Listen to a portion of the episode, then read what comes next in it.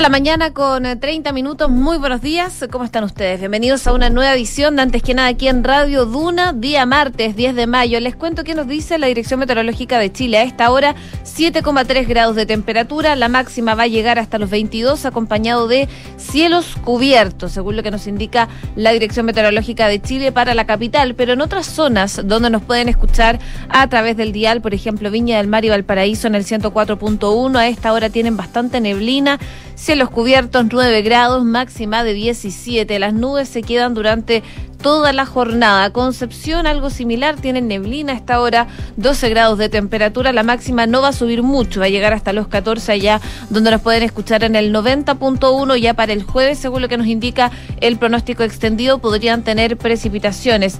Y en Puerto Montt, un grado solamente en estos momentos, la máxima va a llegar hasta los 13. Se esperan eh, cielos cubiertos parcialmente y ya desde mañana volverían las precipitaciones a esa zona del país. La máxima pronóstica para hoy en Puerto Montt.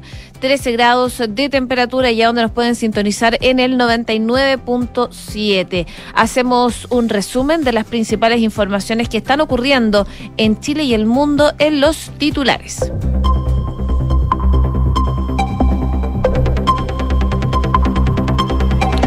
El texto constitucional establecerá que las policías no son militarizadas. El Pleno de la Convención además rechazó que dichas instituciones sean compuestas única y exclusivamente por carabineros y la PDI. Los convencionales además terminaron de votar los estados de excepción constitucional y eliminar el actual estado de emergencia.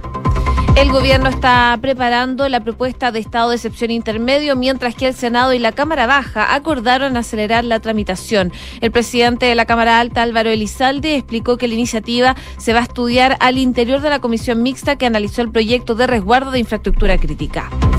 La bancada de senadores de Renovación Nacional se reunió con Gabriel Boric y le entregó 35 propuestas para poder enfrentar la crisis de seguridad en la macrozona sur. Entre las propuestas se encuentra no otorgar beneficios carcelarios a quienes no cumplan con todos y cada uno de los requisitos que establece la norma vigente, dejar de legitimar la violencia y erradicar la expresión preso político del vocabulario de los ministros de Estado, entre otros.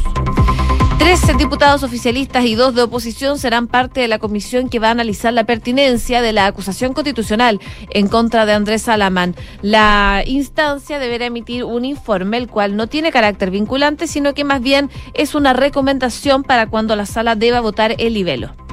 La Corte Suprema ratificó las condenas contra el ex agente de la DINA por el asesinato de Miguel Krasnov. El máximo tribunal confirmó los 10 años de presidio para Miguel Krasnov que dictó en primera instancia en 2018 el juez Mario Carroza. La delegación eh, presidencial de Ñuble presentó una querella por la muerte de una niña de 13 años en Chillán. Claudio Ferrada señaló que la única forma de combatir el avance delictual es de forma mancomunada y colaborativa, donde todos los actores deben ejercer acciones concretas. Mientras tanto, lamentablemente durante la noche un hombre resultó herido a bala en la misma localidad y se encuentra grave.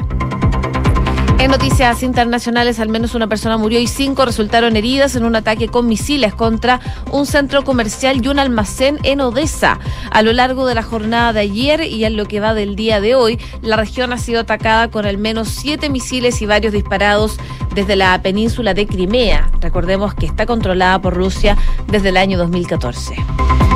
John Suk Yeol asumió como presidente de Corea del Sur pidiendo la desnuclearización completa de Corea del Norte. El conservador de 61 años juró como mandatario este martes en el país asiático, prometiendo instalar una política exterior severa contra Pyongyang. C con 34. Comenzamos la mañana informados en Antes que nada con Josefina Stavrakopoulos. Partimos con la Convención Constitucional que sometió a votación el último informe de reemplazo emanado por la Comisión sobre Sistema Político, Gobierno, Poder Legislativo y Sistema Electoral. El texto tenía las normas rechazadas en particular el pasado 22 de abril. Eh, entre las que se encuentran artículos relacionados con el derecho a la información pública, autoridades electas por votación popular, monopolio estatal de la fuerza, entre otras. Y uno de los temas más controversiales eran las normas que regulan a las policías, su carácter y atribuciones, donde ocurrieron cambios importantes respecto a la conformación actual. Finalmente, con 109 votos a favor, 33 en contra y 14 abstenciones, el Pleno aprobó el artículo 19 que establece que las policías dependen del Ministerio a cargo de la Seguridad Pública y son instituciones policiales no militares de carácter centralizado mm, con competencia en todo territorio chileno y están destinadas para garantizar la seguridad pública, dar eficacia al derecho, y resguardar los derechos fundamentales en el marco de sus competencias. Esto afectará principalmente a carabineros, que actualmente es una institución militar. Sin embargo, de aprobarse la nueva constitución, en el plebiscito de salida el próximo 4 de septiembre, deberán asimilar su estatuto al de la PDI, que actualmente es la única policía civil. Además, la instancia plenaria visó los incisos 3, 4 y 5 del mismo artículo. Dichas normas señalan, por ejemplo, que las policías deberán incorporar la perspectiva de género en el desempeño de sus funciones y promover la paridad en espacios eh, de toma de decisión y actuar respecto de los principios de necesidad y proporcionalidad del uso de la fuerza con pleno respeto al derecho internacional y los derechos fundamentales garantizados en la Constitución. En tanto, el último inciso aprobado sostiene que las policías estarán sujetas a controles en materia de probidad y transparencia y que sus integrantes no podrán pertenecer a partidos políticos, asociarse en organizaciones políticas, gremiales o sindicales o ejercer, por ejemplo, el derecho a huelga ni postularse a cargos de elección popular. Por otro lado, la instancia plenaria despachó el borrador de propuesta de nueva constitución, el artículo 22 sobre estado de excepción constitucional. Actualmente, estos estados son cuatro, asamblea, sitio, catástrofe y emergencia. Y en este sentido, el Pleno avisó que el estado eh, de asamblea podrá ser ampliado eh, y aplicado en caso de eh, conflicto armado internacional, mientras que el estado de sitio se activaría en caso de un conflicto armado interno. Según el texto, esto solo podrá ser declarado por el presidente o la presidenta de la República con plena autorización del Congreso y la Cámara de las Regiones. Además, se aprobó que el Ejecutivo podrá solicitar una prórroga al estado de catástrofe, para lo que se requeriría la aprobación de la mayoría de los integrantes del Congreso de Diputadas y Diputados y también de la Cámara de las Regiones. No obstante, el Pleno rechazó la continuación del estado de emergencia que rige actualmente la Constitución. El artículo en cuestión sostenía que en caso de una situación de epidemia, eh, calamidad o emergencia sanitaria que eh, amenace la vida o la eh, salubridad de la comunidad, el presidente de la República podría declarar su aplicación bajo duración de no más de 30 días.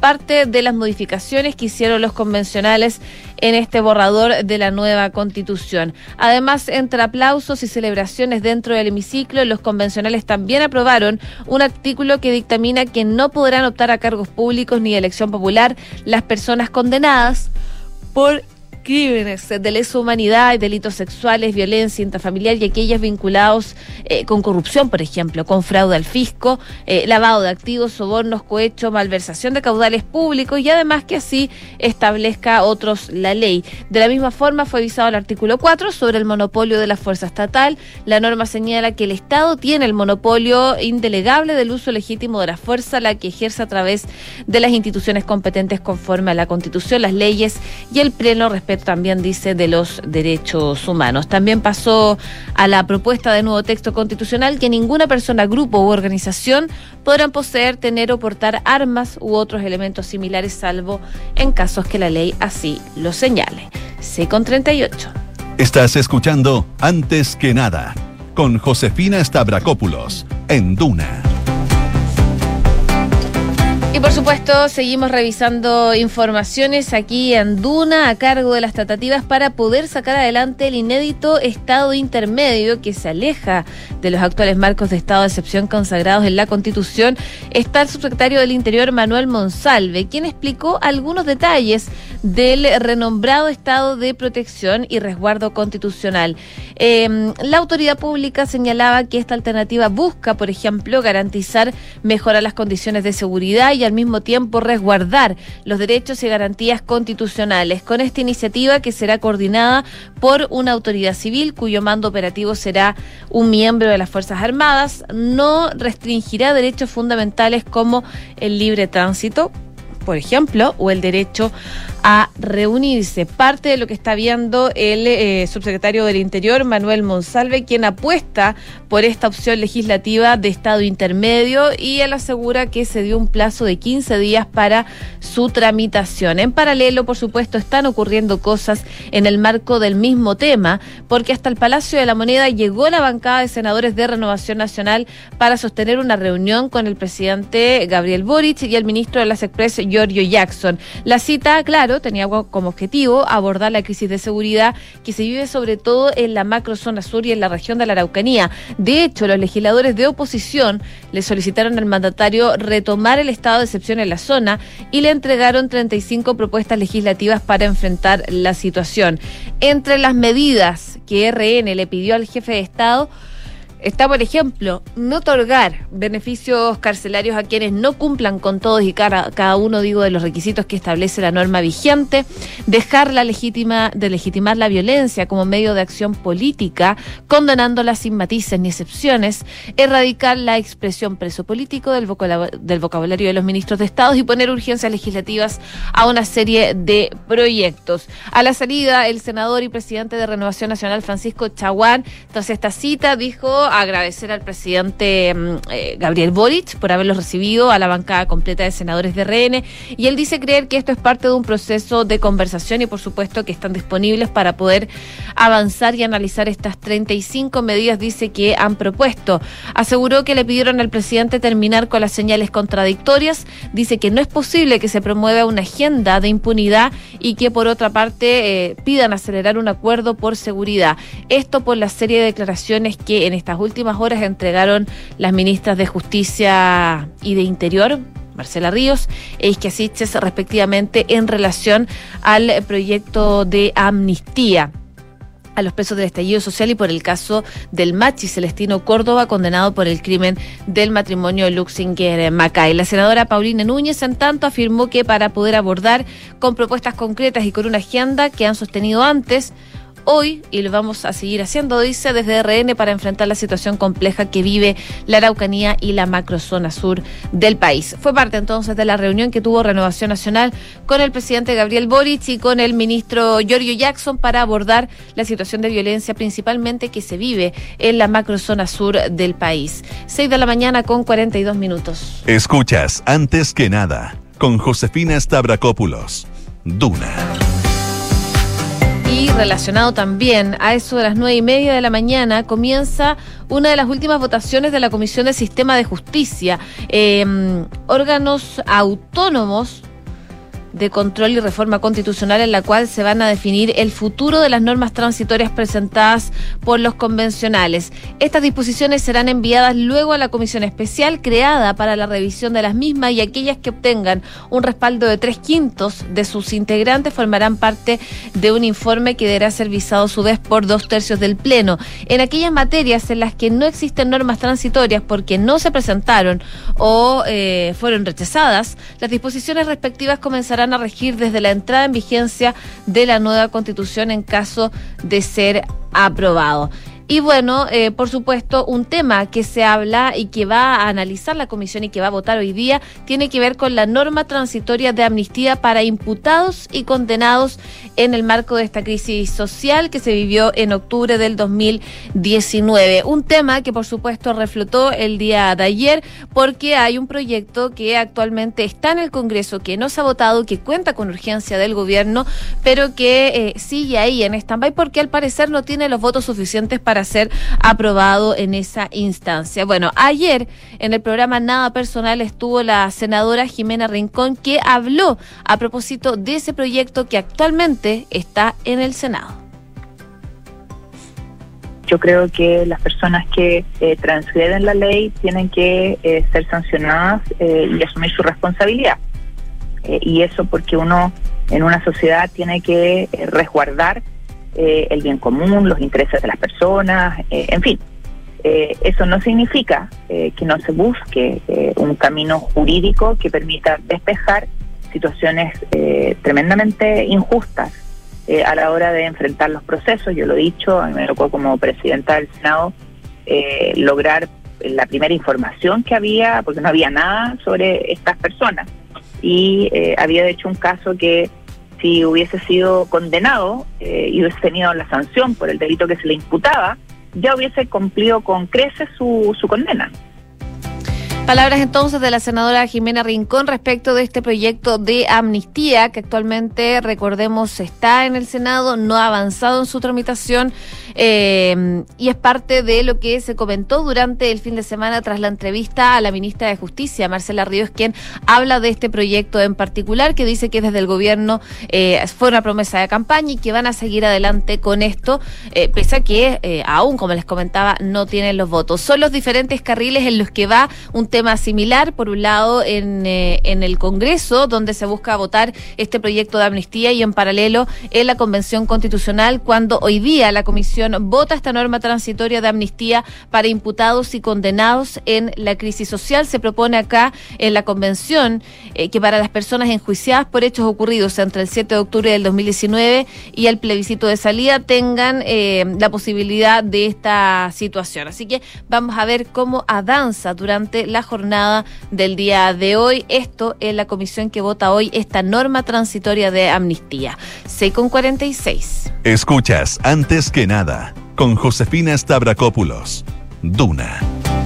Y hay preocupación eh, por el aumento de contagios y también eh, por las personas que no se han vacunado. Más de un millón de personas mayores de 18 años tienen, de hecho, su pase de movilidad bloqueado en el país por no haber acudido a inocularse con la tercera dosis dentro del tiempo que les correspondía y que ya han pasado más de seis meses. Según datos del MinSal, al 2 de mayo hay 1.008.907 pases de movilidad bloqueados, situación que para los expertos, por supuesto, resulta preocupante porque se trata de personas que se encuentran desprotegidas ante un contagio, considerando que la inmunidad que potencia la vacuna comienza a decaer a los seis meses. Y así lo afirma también el doctor Carlos Pérez, infectólogo de la Clínica de la Universidad de los Andes y decano de la Facultad de Medicina de la San Sebastián, que señala que esto significa que todas esas personas probablemente tienen niveles de protección contra el COVID que han disminuido respecto a lo que tuvieron cuando recién se les puso la vacuna. Y en ese sentido recordó que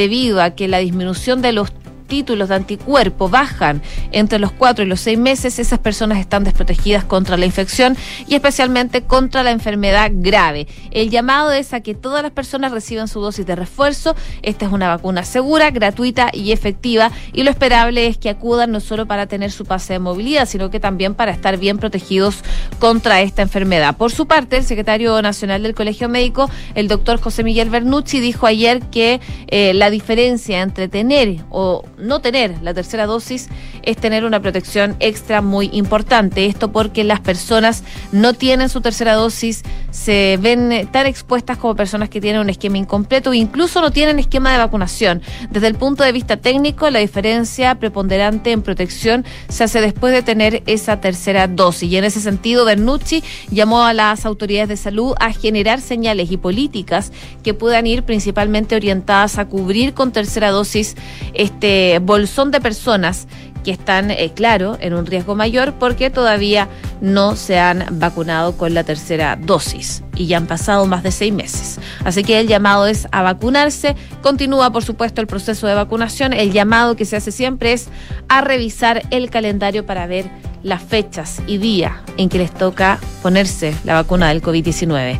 6 con 48. Estás en Antes que nada con Josefina Stavrakopoulos. Duna 89.7. En noticias internacionales actualizamos lo que está pasando en Ucrania. Al menos un muerto y cinco heridos resultaron en un ataque con misiles contra un centro comercial y un almacén de Odessa. A lo largo de la jornada de ayer y en lo que va del día de hoy, la región ha sido atacada por al menos siete misiles y varios disparos desde la península de Crimea. Recordemos que esta península fue anexionada por Rusia en el año 2014. El ejército ucraniano dijo hoy día que las fuerzas rusas disparan siete misiles al día eh, desde el aire en el crucial puerto de Odessa en el Mar Negro, alcanzando un centro comercial, como les comentaba, y un almacén. Las autoridades dijeron que se creía que uno de los mil combatientes y unos 100 civiles seguían en la red de túneles subterráneos bajo el bombardeo. Los ataques se producen cuando el espeluznante número de víctimas de guerra sigue cobrando forma y los ucranianos dicen que encontraron los cuerpos de 44 civiles entre los escombros de un edificio en el noreste que fue destruido hace semanas. Así que lamentable la situación que se está viviendo producto de la crisis en Ucrania. Y en paralelo, les cuento también que el Washington Post ganó el premio Pulitzer al servicio público por la cobertura del asedio al Capitolio en Estados Unidos por parte de partidarios del expresidente Donald Trump, mientras que Reuters ganó la categoría de reportaje fotográfico por su cobertura de la pandemia del coronavirus en India. Los periodistas de Ucrania también recibieron una mención especial por la cobertura de la invasión rusa, según lo que anunció la administradora del premio Pulitzer. Los premios que se entregan anualmente son los premios más prestigiosos del periodismo estadounidense y a menudo se presta especial atención al galardón del servicio público. Este año el premio recayó en el Washington Post, como les comentaba, por su relato convincente y vívidamente presentado del asalto de mm, a Washington el 6 de enero del 2021, proporcionando al público una comprensión exhaustiva e inquebrantable de uno de los días más oscuros de la nación, decían desde este premio los organizadores. Los acontecimientos de ese día cuando los partidarios de Trump irrumpieron el recuento de votos electorales en el Congreso que desbancó a Trump y convirtió oficialmente a Joe Biden en presidente, también dieron lugar a un Pulitzer de fotografía de noticias para un equipo de Getty Image. Em, en fotografía de reportaje, el equipo de Reuters, entre los que se encontraban el fallecido Danish Sidaki, que fue asesinado el pasado mes de julio mientras cubría la guerra de, Afganistán. Ganó el Pulitzer por la cobertura de la pandemia del coronavirus en India. Así que son parte de los ganadores de este premio muy importante para el periodismo y por supuesto se destaca la cobertura del Washington Post en la cobertura de eh, asalto al Capitolio que sabemos fue un día probablemente que se va a escribir en los libros de historia de Estados Unidos. 6,51. Cifras, mercados, empresas. Las principales noticias económicas están en Antes que nada.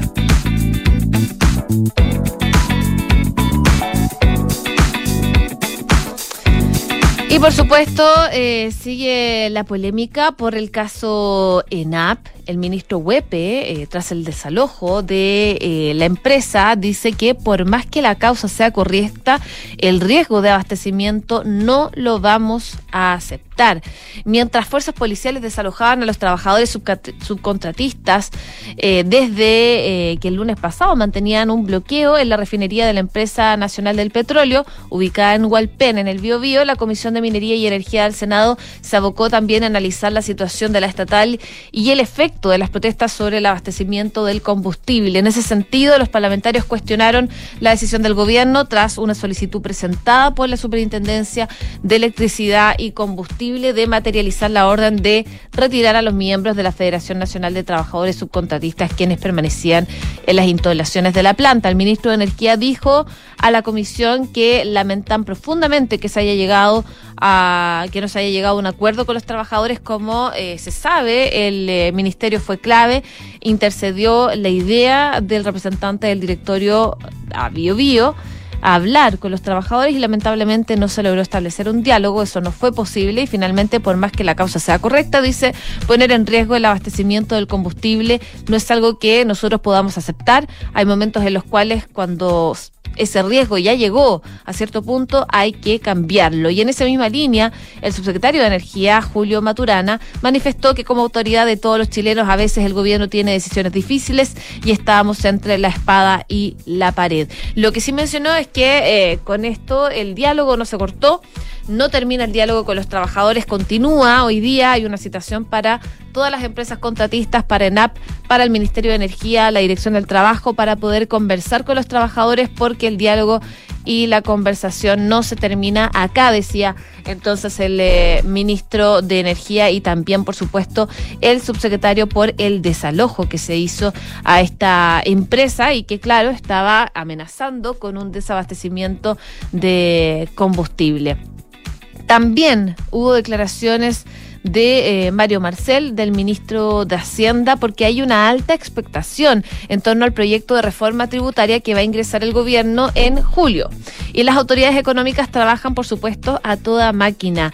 Eh, según lo que explicaba el ministro Mario Marcel, es que el enunciado ya no es el de un impuesto a los super ricos, nosotros hablamos de un impuesto a la riqueza, decía Marcel en una entrevista con el Mercurio que se publicó el domingo. Y con ese gravamen que abarca el patrimonio inmobiliario y financiero, así como las herencias y las donaciones entre personas, detalló se espera recaudar el 0,5% del aumento del 5% del PIB que el gobierno proyecta en cuatro años con su reforma. Y tal como aludió Marcel, dicho gravamen a la riqueza enseguida hace recordar el polémico proyecto que establece un impuesto a los denominados superricos del país, que nunca se concretó, el cual fue impulsado, recordemos, por la actual vocera de gobierno, Camila Vallejo, mientras era diputada y fue objeto de acaloradas discusiones, de debates ahí en el eh, Congreso. En concreto, Superricos buscaba imponer una tasa de 2,5% a los patrimonios del país que excedan los 22 millones de dólares. Sus impulsores argumentaban que esto podía llegar a recaudar